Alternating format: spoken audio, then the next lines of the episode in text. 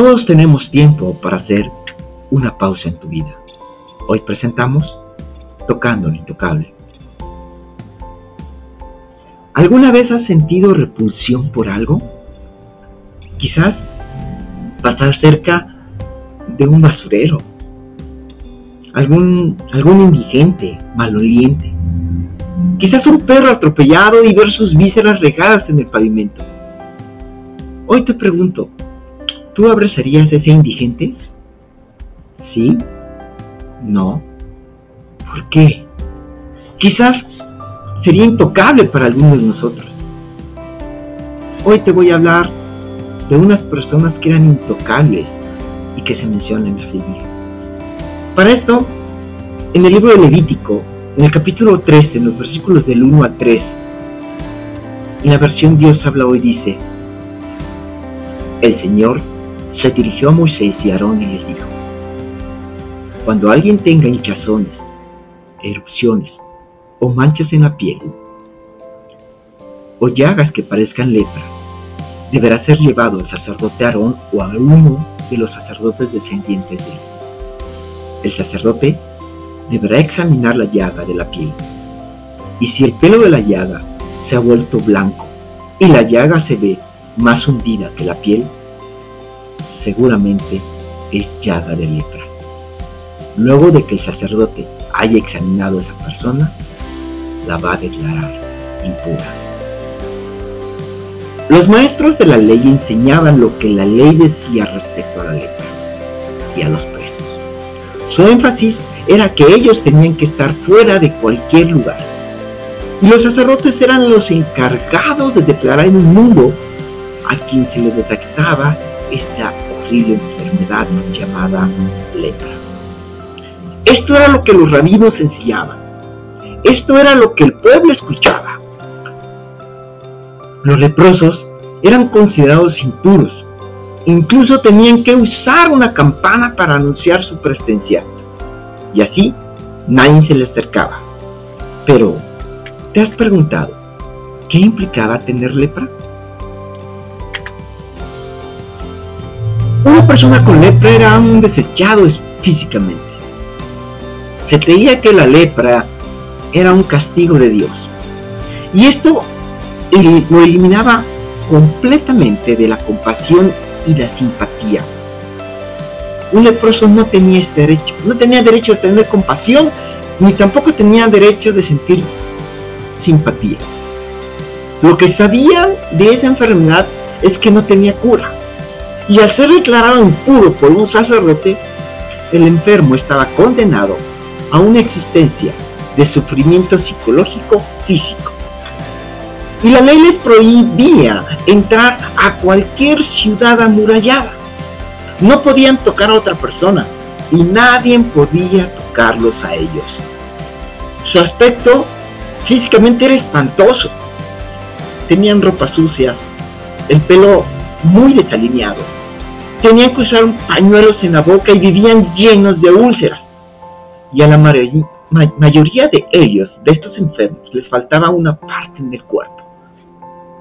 Carecían de sensibilidad en los dedos de las manos y en los dedos de los pies. Y como caminaban descalzos, las piedras afiladas les dañaban los dedos.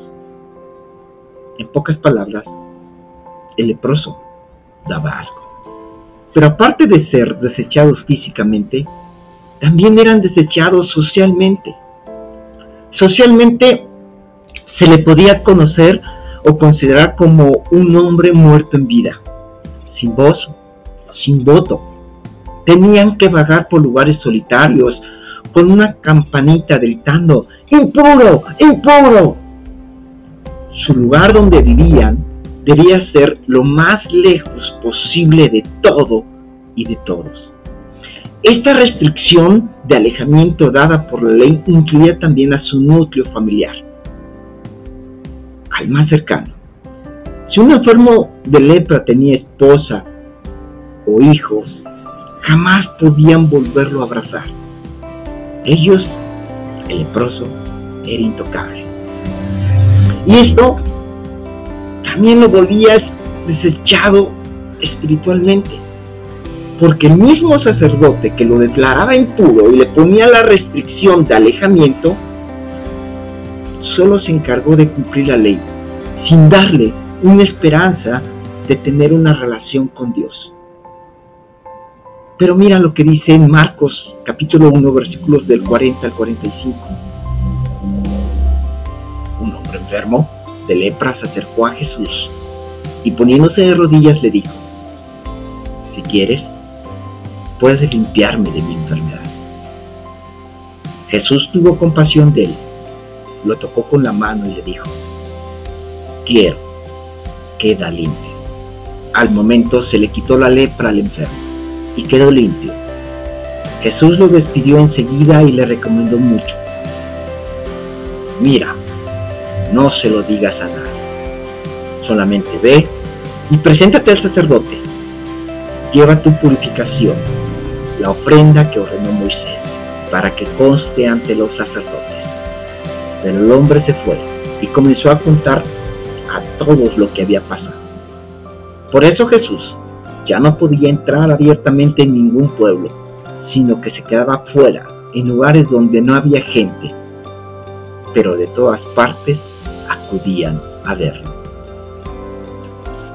Jesús, Jesús comienza las cosas justo donde los rabinos lo terminaban. Y era mucho más que un rabino. Él hizo algo que ningún maestro de la ley haría. Tocar lo intocable. El enfermo de lepra esperó el momento preciso para ver a Jesús. Se arriesgó a ser rechazado. Y allí, en presencia de todos, hizo esta petición. Quieres, puedes limpiarme. Y Jesús no le dio una cátedra de lo que la ley dice respecto a los leprosos. Su respuesta fue corta pero contundente, corta pero muy profunda. Quiero, quédate sanó al hombre y no rompió la ley, sino que le dio su verdadero valor, pues después de sanar a la hora ex leproso lo hizo ir con el sacerdote para que éste confirmara su sanidad y llevara su ofrenda como lo ordenó Moisés. ¿Cómo aplica esto en pleno siglo XXI para nosotros? La lepra sería una manera de definir el pecado en nuestras vidas. ¿En qué sentido? En el libro de Marcos, en el capítulo 7, en el versículo del 14 al 15 y en los versículos del 20 al 23 dice, Luego, Jesús llamó a la gente y le dijo, escúchenme todos y entiendan, nada de lo que entra de afuera puede hacer impuro al hombre. Lo que sale del corazón del hombre es lo que lo hace impuro. Con esto, quiso decir que todos los alimentos son limpios. Versículo 20. Dijo también, lo que sale del hombre, eso sí así lo hace impuro. Porque de acuerdo, es decir, al del corazón del hombre, salen los pensamientos, la inmoralidad sexual, los robos, los asesinatos, los adulterios, la codicia, las maldades, el engaño, los vicios la envidia, los chismes, el orgullo y la falta de juicio. Todas estas cosas malas salen de adentro y hacen impuro al hombre. ¿Qué te parece? El pecado nos hace impuro como lo hacía la lepra. Impuro e impuros ante un Dios santo y perfecto. Quizás no ha sentido el grado de contaminación espiritual que produce el pecado porque ahora todo el mundo lo hace. Todo el mundo miente. Es normal. Lo que antes se, se consideraba malo, hoy es normal. Pero Jesús enseña que lo que sale de nuestra boca y de nuestros pensamientos es lo que nos hace impuros. Entonces, mis palabras, mis pensamientos y lo que hago debe de ser tú. De no ser así, entonces mi existencia sería solitaria.